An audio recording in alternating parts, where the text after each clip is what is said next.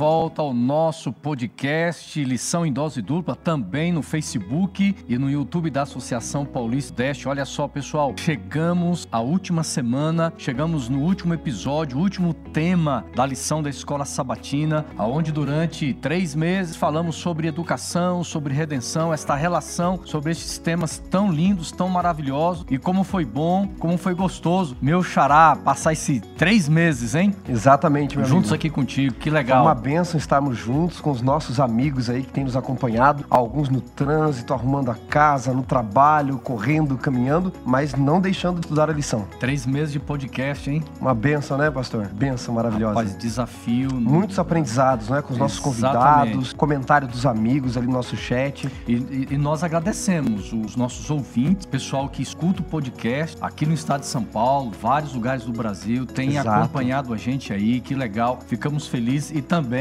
o nosso público que é fiel no Facebook e também no YouTube. Pessoal, olha, muito obrigado. Três meses juntos, foi uma benção, né, Xará? Assistindo, Mas- mas compartilhando, é o seguinte, tem mais, né? Tem muito mais. Estamos chegando aí já no próximo trimestre Daqui nós vamos falar sobre o livro de Isaías. Nós vamos falar sobre um dos livros mais incríveis do Antigo Testamento. Eu chamo de o Evangelho do Antigo Testamento. Já apresentamos aqui a lição, não é? Hum. E você pode já adquirir a sua, fazer a assinatura, se não fez ainda, porque nós vamos estudar um livro maravilhoso daqui a alguns dias também. É verdade. É, Xará, o tema, tema debatido aqui, conversado, nós vamos conversar hoje, falando sobre céu, educação, aprendizado. E, é claro, toda semana nós temos alguém conosco, ou aqui Opa, é, no estúdio. Sempre um convidado especial. É, hoje temos um que vem de onde? Onde é que ele está? Ele vem da terra das praias sedosas. Vamos apresentar aqui, ó, colocar na Vamos tela? colocar na tela aí? Olha lá, pessoal. Vê na tela, Pastor. Pastor Eber Nunes. Seja bem-vindo, pastor. E aí, meus amigos, benção, Itaipava, no Rio de Janeiro, terra boa, uma benção pra todos Itaipava, aí. pastor. É uma terra bonita, Itaipava. Itaipava, é um bairro, cidade tropical. Certo, então é serra- é região da Serra, né? Serra, aqui a 50 Rio e tal. Aham. É bem próximo, uma região clima um pouco diferente. Clima do Rio, clima bom. Como é o clima do Rio também, ah, que gosta. Aham. Que legal, pastor. Que bacana. Ô, ô, ô Pastor Heber, é, nós já nos conhecemos há alguns anos, né? Pastor Heber, Xará, do meu tempo, nós somos contemporâneos, né, né Heber? Olha aí. É. Pode contar os Passamos- pecados dele aqui pra gente, então, viu? É, somos de turmas diferentes. Você chegou no, no colégio, acho que em 2000, pastor? É, eu cheguei em 2000 no colégio Adista da Bahia, né, no IAN, Aham. naquela época, hoje FADBA. Aham. E eu fiquei lá e fui transferido para a Unasp, onde você estava. É verdade. Ah, Eu estava no quarto ano, então, quando você fazia, chegou também no colégio, então a gente se encontrou algumas vezes. De lá pra cá, às vezes nós nos encontramos. Esses dias atrás, o pastor Heber deu um, fez um treinamento para nossa equipe de escola sabatina, foi uma benção. Sensacional. acrescentou muito. E é claro, é, pastor, fala um pouquinho pra gente da tua trajetória ministerial, o pessoal te conhecer, muita gente tá assistindo aí não te conhece, né? Principalmente o pessoal aqui da região de São Paulo. Fala pra gente um pouquinho aí. ok. Eu sou mineiro de Belo Horizonte. Terra boa. De Belo Horizonte. Você gosta de que- bom. queijo com rapadura ou não? Olha, confesso que o queijo não, a rapadura mais um pouquinho. E, e eu estudei aí em, em alguns internatos nossos. No ano de 2013 eu concluí o curso teológico aí no UNASP, em São Paulo, não aí onde vocês estão, Aham. em São Paulo. E fui trabalhar como preceptor na FAD Minas, que é o nosso internato de Lavras aqui de Minas Gerais. Uhum. Trabalhei um ano em Lavras, depois fui ser pastor no distrito de Itajubá, que já é divisa de Minas com São Paulo. Uhum. Fiquei ali dois anos e meio e fui ser pastor da Igreja Central de Juiz de Fora. E fiquei três anos em Juiz de Fora, depois fui nomeado no departamento em Juiz de Fora, fiquei mais três anos no departamento. Fui para o Rio de Janeiro, fiquei um ano e meio no departamento da Associação Rio Sul e estou aqui na União Sudeste já no sexto ano. Que legal, pastor. Pastor, uma curiosidade. A sua família é de Contagem, ali em Minas Gerais? Eu tenho uma irmã, que é a Creriane, provavelmente seja Aham. conhecida de Uhum. alguns dos nossos amigos que nos acompanham. Ela, durante um tempo, apresentou o programa 180 Graus. E aí, somos que os legal, dois, pai e mãe, somos de contagem. Que legal. Que legal. É porque eu comportei na minha época de teológico com o Hecton e eu fiquei hospedado, acho que na casa da tua avó, né? Então, família maravilhosa. Você, Você- vê como o mundo Você é curto, comportou né? em, co- em, em contagem? Contagem, BH, eu, Betim eu ali, comportei no último ano. nessa região aí. Foi uma benção lá. E a Legal. família, a sua família me recebeu de uma forma tremenda. Quero mandar um abraço para todos ali que me receberam, a sua avó, o Luiz, todo mundo, e pro Hecton também. Que legal, eu não sabia dessa aí. Olha aí. Legal. Inclusive, amanhã estou indo para Contagem. Que Nós legal. vamos ter a quadrienal da Associação Mineira Central, que vai ser na região de Contagem ali. Que bênção, pastor. Legal. Então nós estamos aqui, lição de número 13. Nós vamos é, orar. Pastor Wanderson Domingues vai então introduzir agora. Nós vamos entrar no tema, conversando, batendo esse papo gostoso. E nós vamos então pedir a presença de Deus conosco aqui, não só conosco, mas também com quem ouve, com quem assiste, né? Para Deus nos dar essa bênção grande da compreensão da palavra dele. Vamos orar. Bom Deus e Pai, nós vamos agora abrir a tua palavra recapitularmos juntos a lição da Escola Sabatina, o guia de estudos, e pedimos a tua presença conosco, com o pastor Eber, também com os amigos que estão nos ouvindo neste momento, nos assistindo, que a tua bênção repouse sobre nós, através da compreensão e da prática da tua palavra. Oramos por Jesus. Amém. Amém.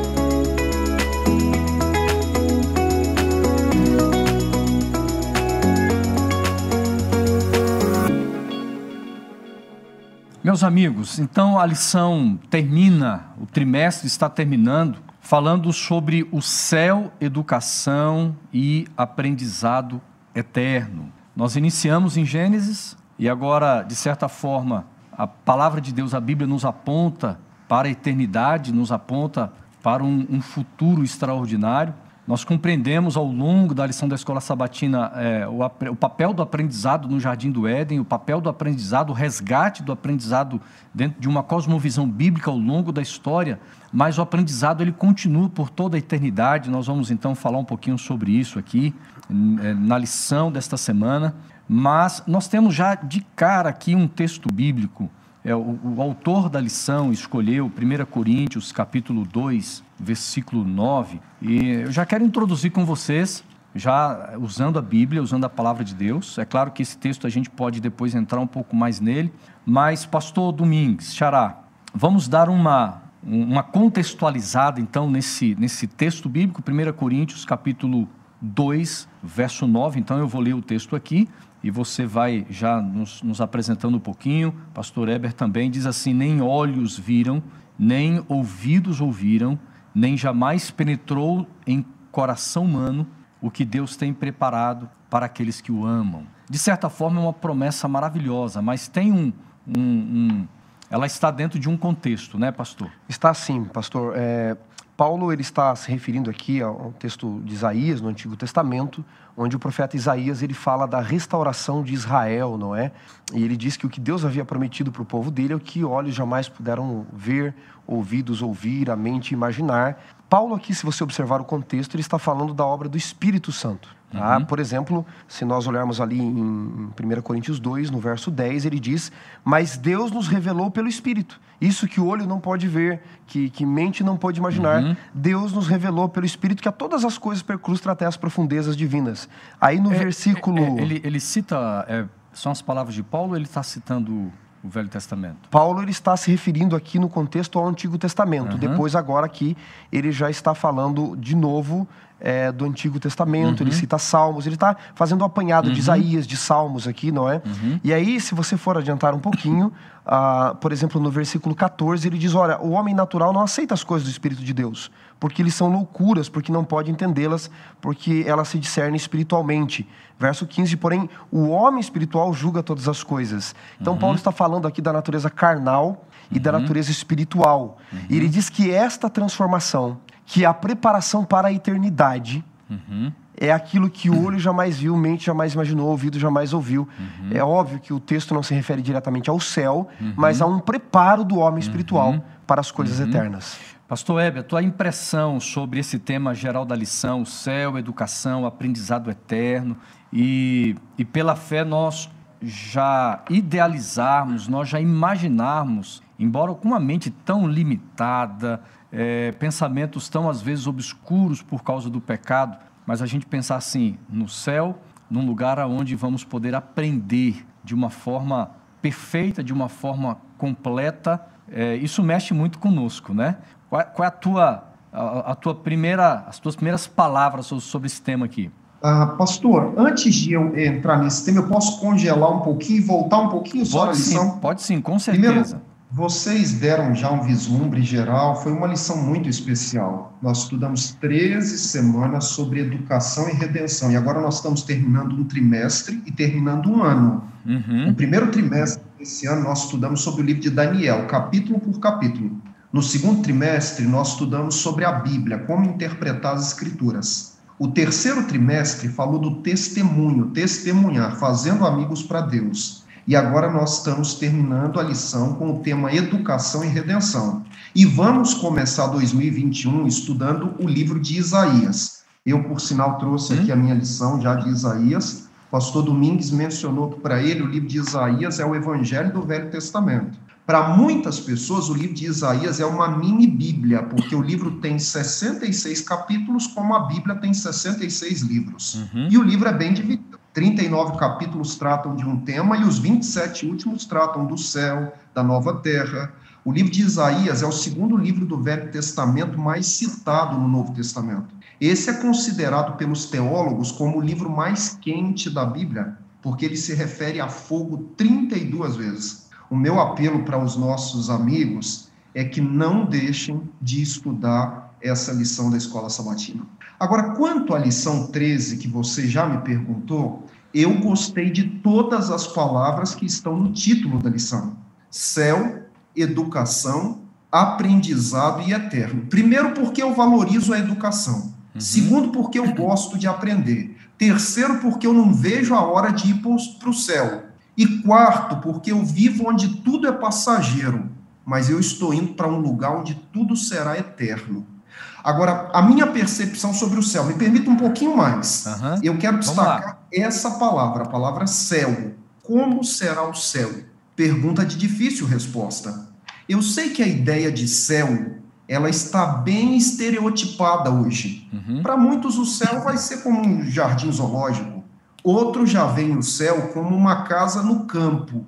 Eu entendo, meus amigos pastores, eu entendo que a Bíblia fala pouco do céu e nós podemos cometer muitos equívocos falando muito daquilo que Deus falou pouco. Uhum. Mas os poucos textos que falam da Bíblia, na Bíblia que falam do céu, é, por exemplo, vocês mencionaram um que é aplicado ao céu modernamente. Ellen G. White, que é no mínimo uma comentarista da Bíblia, nós entendemos como profeta, ela fez uma reaplicação desse texto que é o verso áureo da lição. Uhum. Mas me deixa mencionar aqui ah, textos conhecidos, olha. Ah, na casa de meu pai há muitas moradas. O foco desse verso não está no lugar, está em quem vai estar no lugar. Olha, uhum. Apocalipse, eu tenho minha Bíblia aberta aqui. Ouvi uma forte voz do trono que dizia: Agora o tabernáculo de Deus está com os homens, e ele viverá. O foco não está no lugar, o foco está em quem vai estar no uhum. lugar. Mas os não muitos textos que falam da Bíblia eles me dão a ideia de como será, ou os, não muitos da Bíblia que falam do céu, me dão uma ideia do lugar por quem vai estar no lugar. Uhum. Como é que uhum. vai ser o céu? É fácil de você perceber. É só você olhar para um pôr do sol, olha para a vastidão do espaço, estude o DNA. Você já pensou na ideia de criar uma girafa, um tigre, uma zebra, e as quatro estações, o fato de a terra, a terra girar em torno do seu próprio eixo, ao mesmo tempo ela girar em torno do Sol. Deus é criativo. O céu vai ser espetacular. E eu queria destacar essa palavra do título da pastor? É, eu fico pensando aí, você disse que nós estamos com estereótipos do céu, não é? Faz um tempo um jovem procurou e disse assim, pastor, eu não quero ir para o céu, não. Eu disse, mas como assim você não quer ir para o céu? Ele disse: Não, pastor, o céu vai ser um negócio chato, né? Você vai ficar lá com uma auréola, com asinha, tocando arpinha numa nuvem, pula na outra. Uhum. Aí vai para uma nuvenzinha, pula na outra. Quer dizer, a mídia, Hollywood, os comerciais, as propagandas têm colocado esse estereótipo sobre o céu como algo monótono, uhum. algo chato. E aquilo que o pastor falou, eu quero destacar a sua frase: Deus é criativo. Se acontecer, vai acontecer uma coisa no céu que nós vamos ficar surpresos vai ser que nós nunca vamos ter monotonia, nos uhum. cansarmos de, nossa, mas que coisa uhum. chata isso daqui. E o diabo, ele é interessante, não é? Há alguns anos, uma famosa empresa de bebida alcoólica no Brasil, ela fez um, um comercial de propaganda onde as pessoas estavam no inferno bebendo cerveja numa festa e as pessoas no céu nessa monotonia, numa chatice, querendo descer para o inferno, não é? Não. Esse Deus criador, gostei da tua frase, pastor. Esse Deus criativo, esse Deus incrível, ilimitado, vai nos proporcionar experiências ilimitadas no céu. Pastor Heber, e, e essa tentativa de, de conceituar, essa tentativa de idealizar o céu, por exemplo, é, dentro de uma, uma mente tão limitada como a nossa, é, muitas vezes nos, nos leva a não desejar o céu. Então, por exemplo, você falou de casa, na casa do meu pai há muitas moradas. Então, quando eu tento imaginar assim, como será uma casa no céu, e eu começo a pensar no lugar onde eu moro, no lugar onde, onde alguém vive, mora, diz assim, poxa, é, eu, eu moro eu moro tão bem, então eu prefiro ficar naquilo que é, que é certo, aquilo que eu vejo, aquilo que meus olhos contemplam, do que algo que eu não sei como, como será. Então, muitas vezes, ou a maioria das vezes, essa tentativa de imaginar o céu, ela mais prejudica do que nos ajuda. E eu gostei da sua ênfase, é a ênfase em quem vai estar no céu, né? É quem estará no céu, que é o nosso desejo de todos nós. Olha, é, é bom falar do céu, né? Eu fiquei ouvindo vocês pensando aqui. O C.S. Lewis, nós três conhecemos bem, uhum. provavelmente muito da, muitos daqueles que nos acompanham também. Ele se converteu ao cristianismo, era agnóstico, foi um professor em Cambridge. Ele disse certa vez, algo que me faz pensar no céu. Ele disse assim: ó, Você poderia imaginar um peixe reclamando do mar porque o mar está molhado? E ele diz assim: se os peixes fizessem isso, fizessem isso, este fato iria sugerir que eles nem sempre foram criaturas aquáticas. E aí ele diz, ó, se nós somos apenas produtos desse universo, como é que a gente explica o fato de nós nunca estarmos completamente felizes aqui? Amigos, algo dentro de nós grita por uma paz que nós não experimentamos aqui. Uhum. Eu tenho até dito assim, amigos Wandersons aí, o maior desastre que poderia sobrevir na sua vida, você que me acompanha, seja qualquer horário que seja, o maior desastre que poderia sobreviver à tua vida é você se sentir em casa aqui nessa terra. As coisas terrenas nunca preencherão o coração que foi feito para o céu.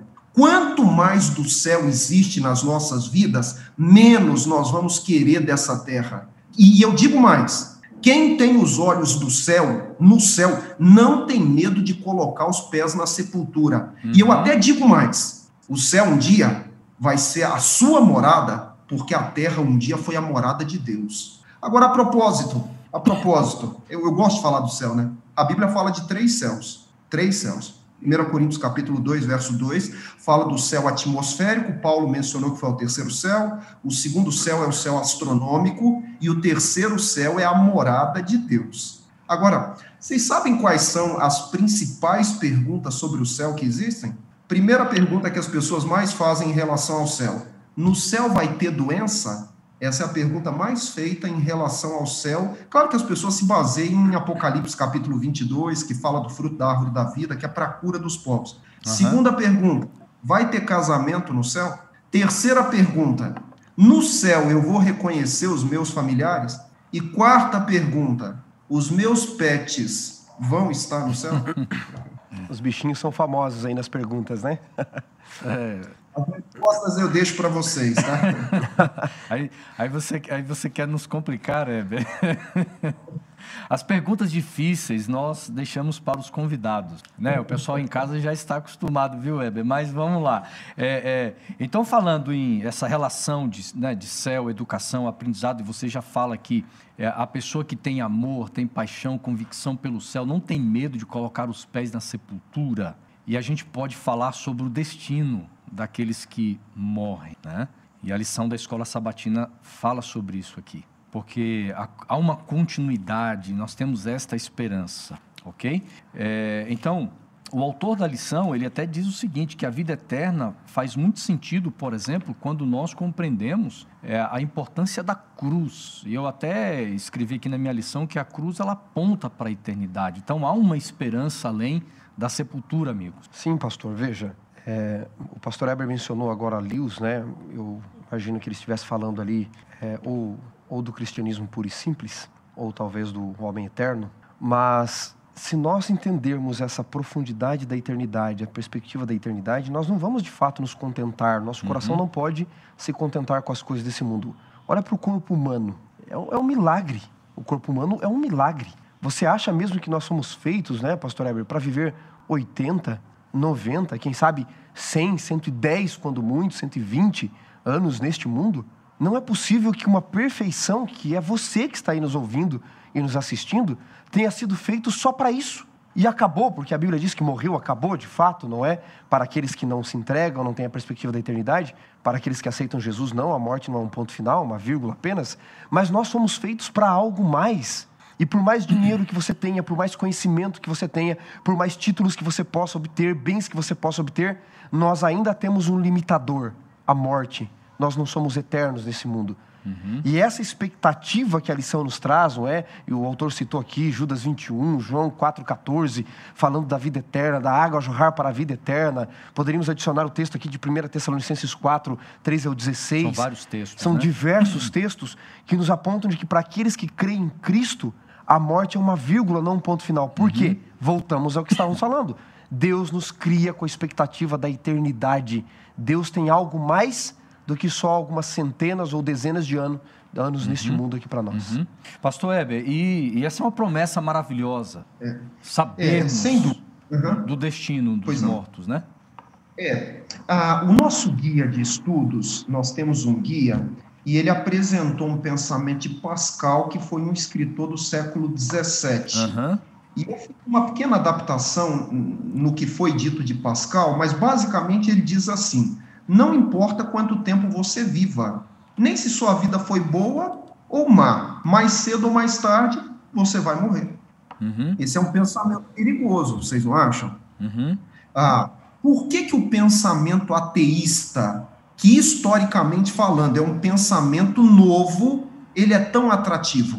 É fácil de entender. O que, que diz o ateísmo? Não há Deus no universo. O uhum. Homo sapiens ele é apenas outra espécie de animal, não tem moral, não tem ética. E o teísmo? E não, e não há propósito no surgimento, por exemplo, desenvolvimento do homem, né? Exatamente. O teísmo diz que tem um criador no universo. Ele determinou o que é certo o que há e o que é errado. Por isso que o ateísmo tem mais adeptos que o teísmo, porque você pode viver a tua vida como ateu sem ser responsável por nada. Agora, você me fez uma colocação, destino dos mortos, e a minha pergunta é, então morre. É, assim, aqui a gente pode, pode entrar. Vocês já mencionaram uhum. vários textos, né? A gente volta para a criação, quando Deus fez o, o, ser humano, soprou lá, fez o boneco, ele tinha tudo, mas não tinha vida. Quando que ele passou a ter vida? Quando Deus soprou o uhum. fôlego de vida, o ruar, uhum. o pneuma, de onde vem pneu de carro, esse sopro. Ele uhum. não tem vida fora do corpo. E Ezequiel 18, 20 diz que a alma que pecar, essa, essa vai morrer. Então todo ser humano ele é indivisível. Se a alma fica vagando por aí quando o ser humano sai dessa terra, então ele não morreu. Então ele morreu. Uhum. O que, que acontece quando morre? Vai para o céu? Vai para o inferno? Vai para o limbo? Basicamente, é, amigos, existem três concepções quanto a essa, ou respostas a essa pergunta. Há um grupo que acredita que o ser humano ele sobrevive após a morte do corpo. Uhum. Há um grupo que pensa. Uhum. Ah, são espíritas. Os católicos, protestantes, egípcios, satanistas creem na imortalidade da alma, né? O Hawking, até Stephen Hawking disse até pouco tempo, né, é, que a, a, imortalidade da alma, as palavras dele são que a imortalidade da alma é um conto de fadas para pessoas que têm medo do escuro, né? Ah, na Bíblia não há essa expressão imortalidade da alma. Na Bíblia morreu, a morte é um sono. Até porque se a pessoa morre, vai para algum lugar, ou já vai para o céu, para o inferno, tá? Então não tem ressurreição. Então não tem juízo. Então para que segunda vinda de Cristo? Tudo isso é colocado abaixo, né? Nós, adventistas do sétimo dia, temos a nossa cosmovisão bíblica. Para nós, mortos não estão nem no céu, nem no inferno. Eles estão dormindo, uhum. e aí vocês já mencionaram vários textos que dizem isso, que essa é uhum. a cosmovisão bíblica. Né? Uhum. Né? Legal. Diz aí, Xará. Pastor, é, é importante nós destacarmos para os amigos que nos assistem, não é? O pastor Eber falou ali da, das teorias da imortalidade incondicional. Você morre, mas você não morre e aí ele mencionou diversas crenças ali que se resumem nisso. Existe o estado intermediário da alma, que diz que quando você morre, você fica descansando na sepultura. E o aniquilacionismo, morreu, acabou. Uhum. Então eu só queria pontuar aqui de que a Igreja Adventista do sétimo dia, todos nós, embora reconheçamos que a Bíblia usa algumas linguagens metafóricas, nós sempre acreditamos no aniquilacionismo. Morreu, acabou, é inexistência. Uhum. Você não está no céu, você não está no inferno, você não está no purgatório. A ausência de vida. É, né? E também a sua alma não está na sepultura. Uhum. O seu corpo foi depositado ali. Mas por que a sua alma não está? Porque Gênesis 2,7 uhum. diz que o homem se tornou alma vivente, ele não tinha uma alma. Uhum. Adão era uma alma. Portanto, nós, pastor Eber mencionou, quero destacar de novo, não temos a concepção grega dualística uhum. de que nós somos corpo, alma e espírito, na visão hebraica bíblica, tá? Do tempo bíblico, não na visão uhum. hebraica atual. Uhum.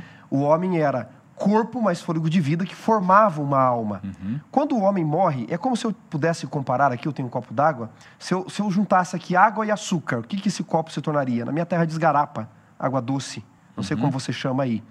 Se eu, por um processo químico, e um químico faz isso perfeitamente, separar a água do açúcar, eu pergunto para onde foi a água doce? Ah, foi para o céu, para o inferno, para o purgatório? Não, ela deixou de existir. Uhum. Ela só existe, a água doce, a garapa, com a junção da água com açúcar. Assim, a alma só existe a junção do corpo com o fôlego de vida. Quando nós morremos, eu quero destacar aqui, nós deixamos de existir. Não estamos no céu, não estamos no purgatório, não estamos no inferno. Porque imagina, se você morre e vai para o céu, como é que, segundo 1 Tessalonicenses 4, 13 a 16, diz que Jesus virá buscar os mortos que morreram nele? Então você está lá no céu, aí Jesus olha para você e diz: Olha, você morreu, veio para o céu porque você era bonzinho. Estou falando da concepção aí uhum. comum, que é a salvação pelas obras para muitos. Mas você vai ter que descer porque Paulo escreveu que eu tenho que voltar a buscar os mortos em mim. Uhum. Aí você tem que descer de novo. Isso não faz sentido bíblico, o pastor Heber já comentou. Eu só queria ressaltar isso. Morreu, você deixa de existir. Ah, mas em Marcos 5, em João 11, verso 11, Jesus diz que a morte é um sono. Então a pessoa está ali. Jesus está se referindo à certeza da ressurreição. Uhum. Tá? Dr. Wilson que escreveu um livro, não é? Um artigo há alguns anos, A Morte como um Sono. Então ele explica o seguinte: ao Jesus se referir da morte como um sono, ele não está falando do estado do homem na morte. Ele está falando da certeza da ressurreição. Porque morreu, acabou. Se você pegar, por exemplo, Provérbios 6, ali a Bíblia compara a, o sono a uma preguiça. Vai ter com a formiga, o preguiçoso, uhum. e aprende. Considera os seus caminhos, não tendo ela chefe, no estio prepara o seu pão e ajunta no verão o seu mantimento. Até quando, ó preguiçoso, ficarás deitado? Até quando não te levantarás do teu sono? E eu pergunto para vocês, comparar o sono à preguiça é uma boa comparação? É. Às vezes você está sonolento, você diz, ah, você está com preguiça e diz, ah, eu estou meio sonolento hoje. Mas eu pergunto, sono é preguiça? Sono é vagabundagem?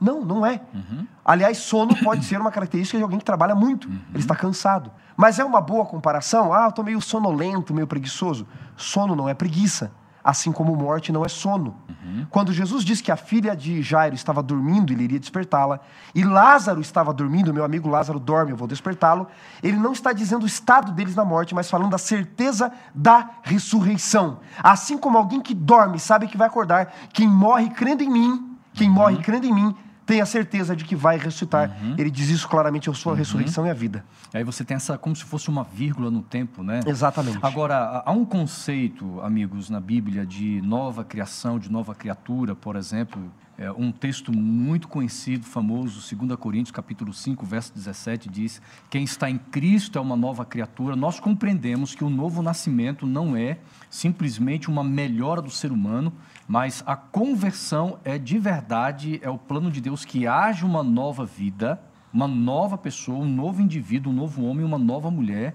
E quando nós então vamos compreender nas Escrituras a respeito da ressurreição, há um, um, um novo ser que é apresentado, e esse conceito aparece aqui não só para a recriação do ser humano quando ele ressuscita, mas em toda a criação. Existe um, uma nova existência, então, este contraste, vamos dizer assim, radical de uma, de uma velha terra para uma nova terra. Eu ia deixar o, o pastor Heber comentar ali, porque senão vou ser o fominha da palavra, mas já que eu tomei a palavra aqui, é, salvação não consiste em melhorar o velho homem. Uhum. Salvação consiste em transformar, em fazer tudo novo. A natureza carnal vai morrer, pastor. Porque isso, isso é tão importante. Há, há muitas pessoas que elas temem uma decisão ao lado de Cristo, porque elas dizem assim: eu não consigo alcançar um patamar desejável por Deus para minha vida, eu sou incapaz de fazer isso, Exato. porque na mente dela ela acha que ela precisa melhorar e ela não entende a nova criação feita por Deus. É, primeiro que, que você olha nos evangelhos, né, pastor Eber?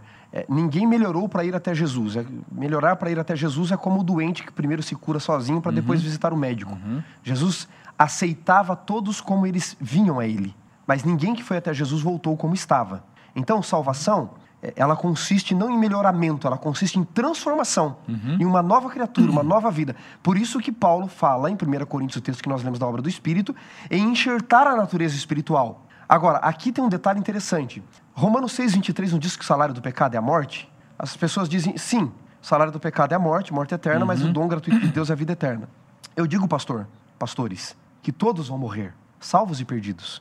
Todos morrem morte eterna. Porque o salário do pecado é a morte. Quem é pecador merece morrer. Uhum. Mas aqueles que aceitaram Cristo não têm só a natureza carnal que vai morrer.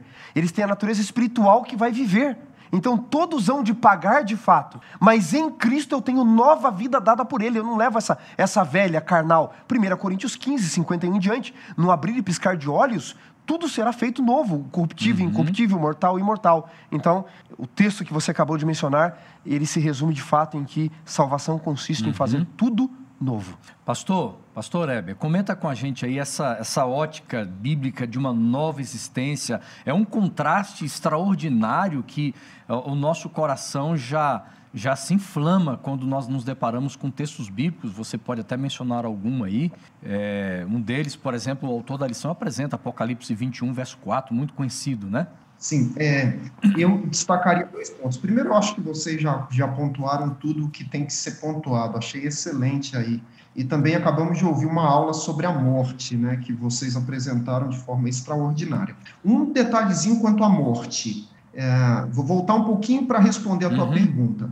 Dois textos bíblicos em relação a essa questão de morte, vida após morte, estão no Evangelho de Lucas. Um no capítulo 23, o verso 42 e 43, que tem que ver com o ladrão na cruz, e uma parábola que está em Lucas 16, a parábola do rico e Lázaro. Eu não vou entrar nesses dois textos agora, eu só quero dizer para todos aqueles que nos acompanham que você pode procurar qualquer adventista do sétimo dia e ele poderão te explicar o que é que dizem esses textos.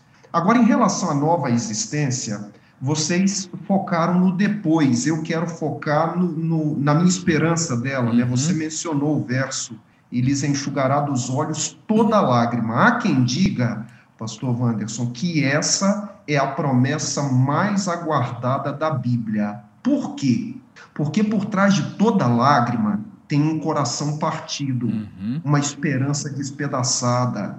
Por trás de toda lágrima tem uma criança chorando por um brinquedo que quebrou. Tem uma jovem mãe chorando ao lado da sepultura de um filho. Alguns momentos antes ela tava, a criança estava dormindo no colo dela, mas agora a criança está morta. Por trás de toda lágrima tem uma mãe viúva num terminal de passageiros no aeroporto de uma cidade se despedindo do filho que foi designado para uma missão militar e ela não sabe se ele vai voltar ou não. Por trás de lágrimas tem um pai com os olhos ali cheios, com os filhos do lado dele na sepultura de uma mãe que foi acometida por uma doença. Lágrimas não são feitas só de cloreto de sódio e água. Uhum. Lágrimas são feitas de decepções, de tristezas, de frustrações, de corações arrebentados. Então, amigos, queridos, Deus está planejando um lugar perfeito para nós. Por que, que o céu vai ser bom? Por uma série de razões. E eu termino aqui esse ponto destacando ah, três detalhezinhos quanto ao céu. Primeiro, o céu vai ser o lugar onde nós vamos estar com Jesus para sempre. Segundo, benção, no né? céu nós vamos ter uma casa perfeita. Uhum. Eu mencionei por onde eu já passei, eu já morei em diversos lugares. Eu nunca morei numa casa perfeita, mas no céu eu vou ter uma casa perfeita. Terceiro, o céu vai ser o lugar do não mais, não mais coronavírus, não mais uhum. câncer, não mais desemprego, não mais doença, não mais, não mais, não mais eu estou aguardando por essa nova existência, viu, amigos? Pastor Eve, que lindo, viu? Você falando das lágrimas, né? É, quantas vezes, por exemplo, pessoas, pessoas educadas, pessoas sensíveis, se aproximam de alguém que esteja chorando e estende ali um, um, um lenço para que as lágrimas sejam enxugadas, é, e Deus não vai fazer isso, Deus vai acabar com aquilo que realmente nos faz chorar. Isso é extraordinário. Eu gostaria de, de, de convidar os nossos amigos no Facebook, Xará, e também no YouTube, para escrever aí, né? Comente agora no chat aí, na, na, nas redes sociais, é, o que é o céu para você. Escreva aí, vamos lá. O que, que significa o céu? Qual é a tua esperança em relação ao céu? Vai compartilhando, vai escrevendo, porque é um tema tão maravilhoso, é um tema tão lindo. E quando nós vamos compreendendo a existência do céu, eu quero ler com vocês aqui é, um texto que está num dos livros mais bonitos, mais impactantes que eu já li na minha vida é o livro Educação. Quero fazer propaganda deste livro. Na página 301, a autora, é uma autora que viveu muito tempo atrás, chamada Ellen White, ela diz o seguinte: o céu é uma escola, o campo é o campo de seus estudos, o universo, é o seu professor, o ser infinito. É uma filial dessa escola foi estabelecida no Éden. E ao ser cumprido o plano da redenção, ela diz aqui, será reassumida a educação na escola edênica. Então, aquela escola que havia no início da história humana, ela é restaurada agora. Nós, nós vamos retornar, Deus retorna o céu com um propósito de aprendizado. Como é que vocês podem entender, colocar para nós aqui, num, num, contexto finito que nós vivemos hoje, por exemplo, o ser humano, é, os cientistas estão aí buscando cada vez mais o conhecimento e, e, e no contexto, vamos, vamos, nos contextualizar agora, falando de coronavírus, né? Quantos cientistas perderam noites de sono tentando descobrir, é, infectologistas, a solução para combater um, um, um, um vírus que era é, um vírus que era desconhecido para todos nós. E aí nós agora falamos de universo, por exemplo, onde a mente humana é incapaz de entender as coisas tão complexas que foram criadas por Deus e a gente tem agora uma eternidade, pastor Heber, para a gente poder aprender neste Éden que vai ser restaurado. Isso me enche de expectativa, viu? Exato, o pastor Domingues, que é bom para esclarecer para a gente aí esses pontos, mas eu, eu vou dar uma pontuada e ele, ele dá uhum. aula depois para a gente. É, essa questão da escola do céu, né? Paulo falando dessa escola, da, do conhecimento, é Paulo falando, né? Em 1 Coríntios 13, 12, ele disse assim: Porque agora vemos como em espelho, uhum. obscuramente, então uhum. veremos face a face. Agora eu conheço em parte, mas eu vou conhecer como eu também conheci. Veja bem, ah, nós acabamos de ler, eu acabei de ler o verso 12 do capítulo 13 da primeira carta de Paulo aos Coríntios. No verso 2, eu até marquei na minha lição, no verso 2 ele diz assim: Ainda que eu tenha o dom de profetizar e conheça todos os mistérios, mistérios, uhum. mistério grego misteria. Por causa do pecado, as nossas faculdades mentais, amigos, elas foram enfraquecidas a, a, nossa capacidade de compreender as maravilhas tanto dessa vida, você acabou de dizer, a gente não consegue encontrar a cura para um vírus, rapaz. Nossa mente finita, uhum. dominada pelo pecado, ela não consegue entender nem as coisas daqui. Quem dirá as coisas de Deus? Uhum. Agora, o verso 11, ainda no capítulo 13, Paulo diz assim: Quando eu era menino, eu falava como menino, eu sentia como menino. A palavra grega para menino aqui é alguém que não fala é um infante, uhum. ele não sabia. Você, quando era menino, não via a vida diferente de como você vê hoje? E aí no verso 12 ele diz: Porque agora vemos como espelho. É, o espelho que ele menciona aqui, os antigos espelhos, eles eram feitos de peças de metal polido. A imagem vista nesses espelhos era a imagem borrada, era uma imagem uhum. turva. Então ele diz assim: Olha, mas na escola do céu eu vou ver perfeitamente. Eu vou ser aluno dessa escola, viu, meus amigos? Estou, pela Amém. graça de Glória Cristo, Deus, viu? Pastor Eber, aluno lá. Eu tenho, eu tenho um temor. Você falou, pontuou para nós que muitos textos, eles quando falam do céu, eles ao invés de focalizarem o que terá lá, fala de quem estará lá. É, eu queria emendar em cima dessa tua excelente fala para os nossos amigos aí que estão nos assistindo, que eu tenho um temor quando a gente fala do céu. de nós usarmos o tempo todo a teologia da prosperidade uhum. para falarmos do céu. Vai para o céu porque lá não terá morte. Quem não quer morrer? Uhum. Não morrer, né? É, vai lá porque lá terá ruas de ouro. Puxa, ouro. Vai ter uma, uma casa. Uma mansão melhor. gigantesca. Viver para sempre. Tem uma música dos Arautos do Rei que eu gosto bastante, diz: "Para que mar de cristal uhum. sem Jesus? Uhum. Para que ruas, não é, de ouro sem Jesus? Para que flores que não murcham sem Jesus? Para que viver para sempre sem ter a companhia de Jesus?" Uhum. Eu tenho um temor de que nós queiramos o céu, desejemos o céu, pelas coisas do céu. Apenas pelas coisas que vão estar lá e como o pastor Hebe pontuou, não por quem vai estar lá. Obrigado por essa pontuação, pastor. Uhum. O, o, o C.S. Lewis, no livro Os Quatro Amores, ele diz, olha, o que é amor? E aqui eu queria exemplificar o que eu estou querendo dizer. Ele diz, existem dois tipos de amores, o amor necessidade e o amor apreciação. Ele diz, não podemos demonizar um necessariamente e divinizar o outro. Não é assim, a raiz precisa da planta como a planta da raiz, as bases são necessárias. Mas o amor necessidade, que Deus também colocou em nós, ele é um pouco mais rústico. Eu tenho necessidade de comer, por exemplo. Ora, se eu encher a, a minha pança, como diz na minha terra lá, você pode colocar depois o prato mais maravilhoso do mundo. Minha necessidade já está satisfeita, eu não vou conseguir comer mais.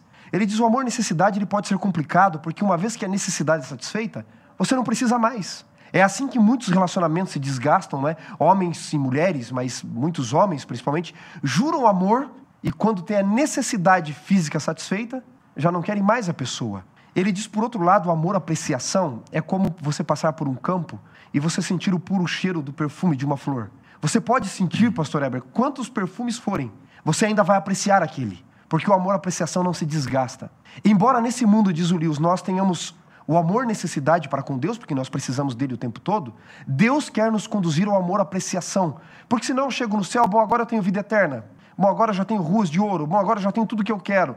E aí a sua apreciação pode diminuir. Deus quer colocar em nós o amor, apreciação, não só a necessidade para irmos ao céu. E aí está a questão da escola celestial. Nós vamos aprender, apreciar, vislumbrar, contemplar. Isso é apreciação. O tempo todo e desejar cada vez mais. Uhum. Por isso a escola celestial vai nos ensinar para sempre. Pastor Hebe, nós vamos agora é, fechar aqui o nosso tema da semana. E, e, e quando nós falamos, a, a, eu acho que o ponto o ponto central é, que ligou todos os sábados, todas as semanas, é a centralidade do professor, aquele que é o professor, que é Deus. E é interessante porque em Apocalipse, no capítulo 22, nós temos alguns textos muito lindos aqui, pastor, você falando sobre é, o personagem principal da nova terra, Cristo, Deus estando ali. A Bíblia diz o seguinte, Apocalipse 22, no versículo, a partir do versículo 1, vem descrevendo ali é, por exemplo, o rio, que é algo que vai ter no céu, vem descrevendo o seguinte: no meio da praça, verso 2, capítulo 22, verso 2, no meio da praça da cidade, de um lado e do outro, lado do rio, está a árvore da vida, é, é, é uma outra é uma outra coisa extraordinária que haverá nessa nova terra, ok? Dando o seu fruto, aonde nós vamos poder comer deste fruto. Aí verso 3 diz assim: nunca mais haverá qualquer maldição. Agora vem o ponto central aqui. Porque a Bíblia diz que não haverá um tabernáculo como houve é, na, na Jerusalém terrena, mas diz o versículo 3 no final: é, nela estará o trono de Deus e do Cordeiro, e os seus servos o adorarão, contemplarão a sua face, e na sua testa, é, e na sua testa terão gravado o nome dele. É, é lindo demais quando nós olhamos e a gente tem a certeza de que vive, eh, vamos passar a eternidade na presença do maior professor que o mundo conheceu quando esteve na Terra, Será mas fantástico. é o maior professor do universo. Eu queria que vocês terminassem falando sobre este grande privilégio que nós vamos ter, de ter o grande professor por toda a eternidade nos ensinando a respeito das coisas ocultas aos nossos olhos hoje, a respeito dele, não apenas a respeito dos feitos dele, porque vai ser extraordinário a gente poder, por exemplo, compreender é, os mistérios do universo, né? da galáxia, por exemplo. Gente, tem gente que gosta muito disso, mas muito mais do que compreender de uma forma profunda as coisas feitas por Deus, mas compreender de uma forma extraordinária a natureza, quem realmente Deus ele é. O grande professor, pastor Eber. É. Ah, muito legal, realmente a lição terminou aí num, num ponto muito alto, né? Você vê que Jesus, ele começou o seu ministério ensinando. Ele uhum. passou os seus últimos dias entre os homens ensinando. A última comissão de Jesus para a sua igreja foi ide e ensinai. E no céu ele vai continuar ensinando. Uhum. Das cerca de 90 vezes que alguém se dirigiu a Jesus na Bíblia, em cerca de 60 vezes ele foi chamado de mestre. Jesus não foi um professor. Eu acho que não tem simples professor. Né? Professor é professor. Jesus foi o maior professor da história. O maior professor da história. O que ele ensinou está sendo seguido até hoje, dois mil anos depois. Jesus nos ensinou a orar, a buscar o reino de Deus em primeiro lugar. Ele nos ensinou a amar. Jesus nos ensinou a amar o próximo. A, a Jesus nos ensinou né? a ter fé. Entre tantas coisas, Jesus nos deixou a paz, né? Uhum. O maior exemplo que poderia ser dado. Venceu a morte, foi para o céu. Amigos, eu diria assim, ó. Quando as famílias judias, ainda hoje, ao redor do mundo, elas celebram a Páscoa, vocês sabem como que elas concluem a cerimônia da Páscoa? Elas concluem assim: ano que vem em Jerusalém.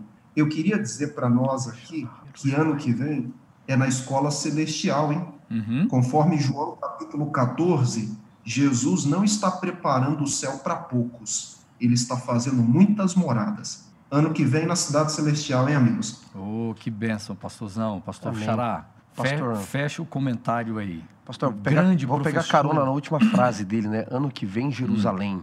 Lechanarabá, Yerushalayim. Todo sufixo, toda terminação in, em hebraico, significa mais de três. Uhum. E ain, mais, são dois. Uhum. Tá? Então, quando fala, por exemplo, Hashamayim, dois céus. Yerushalayim, uhum. ano que vem, Jerusalém, os judeus sempre se referiam a Jerusalém para falar de duas Jerusalém. Uhum. A terrestre, mas sempre na expectativa, a celestial. E eu terminaria aqui com esse texto que vocês mencionaram de Apocalipse é, 21 e 22. Vocês notaram que existem dois relatos praticamente em 21 e 22 do mesmo céu, da mesma nova terra? Uhum. E ele começa dizendo que viu o novo céu e a nova terra, e depois o verso 22, isso, 21 verso 1, 22 verso 1, então me mostrou. Uhum. E é curioso porque ele vem falando de muitas coisas que não terão lá. Não vai ter isso, não vai ter aquilo, não vai ter isso, não vai ter aquilo, não vai ter, não vai ter mar, que é o símbolo da separação para João ali em Éfeso. Mas é curioso porque quando eu leio esse texto eu me lembro de James Barry. James Barry foi o autor de um clássico para muitos que estão nos ouvindo, The Neverland. Peter Pan, Peter Pan, The Neverland. É, Peter Pan e a Terra do Nunca. E James Barry criou essa. Primeiro era uma história para adultos, depois virou um conto infantil. Ele criou a Terra do Nunca porque ele havia perdido o irmão dele. E ele criou no quarto dele uma redoma de conforto. E ele conhece uma família que vai perder o pai, depois vão perder a mãe. São quatro irmãos, um deles é o Peter. E então ele explica para o Peter sobre uma terra, a terra do nunca, onde o tempo não passa, onde o crocodilo tic-tac engoliu o tempo, aonde você não envelhece, aonde você não perde as pessoas que você ama. Mas ele estava pensando na verdadeira terra do nunca, que é o céu. E ali diz nunca mais o mar, nunca mais a morte, nunca mais a separação. Mas a ênfase não é no que não terá. Porque quando nós vamos para Apocalipse 22, diz, diz de muita coisa que não haverá. Não haverá maldição, 22 verso uhum, 6. Uhum. Não haverá noite, 22 verso 5. Mas eu acho curioso porque lá diz uma coisa que terá: o trono de Deus uhum. e do Cordeiro. E nós vamos vê-lo face a face. E vê-lo face a face é o sonho da minha vida. Eu acredito que é o sonho da vida de vocês, de vocês que nos assistem. Isso é o foco. Muito lindo. Eu quero, amigos, eu, quero terminar esse nosso, essa nossa lição em dose dupla 2020, depois de um ano tão tão difícil para muita gente, um ano desafiador, um ano de tristeza para muitas pessoas. Quantos de vocês que estão escutando, assistindo, perderam um familiar, perderam um ente querido, até pela Covid e por muitas outras tragédias, né? E eu quero terminar com um texto que ele realmente é o final do livro O Grande Conflito, aonde Ellen White escreveu assim: o grande conflito terminou. Pecado e pecadores não mais existem o universo inteiro está purificado. Uma única pulsação de harmonia e felicidade vibra por toda a vasta criação. Daquele que tudo criou, emana vida, luz e alegria por todos os domínios do espaço infinito, desde o minúsculo átomo até o maior dos mundos. Todas as coisas, animadas e inanimadas, em sua serena beleza e perfeita alegria, declaram vocês lembram da, da frase final aí? Declaram que Deus é amor. Deus é amor. Deus é amor. Que vivamos nessa eternidade, Pastor Eber e Xará. Estamos chegando, nos aproximando agora de um ano aí que está aparecendo já, né? O ano de 2021. Mas que neste ano de 2021 é, possamos é, viver nesta certeza de que o conflito vai terminar, pecado vai acabar, pecadores não existirão e nós vamos ter, ser transformados e vamos viver é, na presença, desfrutando deste maior de todos os professores, Amém. este Deus que é amor, pastor. Que coisa maravilhosa, né? Pastor Heber, olha, é, encerramos aqui o Lição em Dose Dupla 2020, a lição Educação e Redenção. Vai ficar para trás, convido você é, a estudar a próxima lição, livro de Isaías. Meus amigos já falaram sobre esse livro, um livro extraordinário. Então, se alimente da palavra de Deus, estude a lição da escola sabatina, estude a Bíblia e ouça o nosso podcast Lição em Dose Dupla. E agora, neste novo ano, Pastor Xará, nós vamos ter vários outros convidados, né? Nós vamos, nós vamos deixar aqui em, em suspense, o pessoal vai descobrindo aí quem serão os próximos convidados. E é claro, em algum momento, se não for neste trimestre agora, num outro, quem sabe, nós vamos convidar novamente o pastor Heber, que foi uma, uma grande bênção, viu, pastor? Muito obrigado. Obrigado, pastor. Que bênção. Por estar conosco. Prazer, gente. Bênçãos para todos. Que legal, viu? Ouça o podcast, não deixe de ouvir Facebook, YouTube, compartilhe este vídeo que você acabou de ver agora nas suas redes sociais, envia é, pelo WhatsApp, né? O link, eu, eu envio para muita gente. Você está enviando também Exatamente, compartilhando ah, o tempo todo. Está tá compartilhando. É Viralizando é esperança. Vamos nessa aí. Pastor Heber, vamos terminar orando? Senhora, por todos nós? Claro, claro, com certeza. Nosso grande Deus e Pai, muito obrigado, Senhor, por essas lições da escola sabatina que tem sido uma bênção para nós. Nós tivemos um ano de 2020 muito difícil, Estamos terminando esse ano, mas certos que o Senhor não deixou de estar ao nosso lado em nenhum dos momentos desse ano. Começamos agora um novo trimestre, um novo ano, colocamos todas as nossas esperanças, expectativas em Ti. E, bom Pai, o nosso sonho é em breve estarmos contigo para sempre. Abençoa os meus amigos, pastores Wanderson, que conduzem esse ministério tão lindo e abençoe a todos aqueles que nos acompanham. É a nossa oração no nome de Jesus. Amém.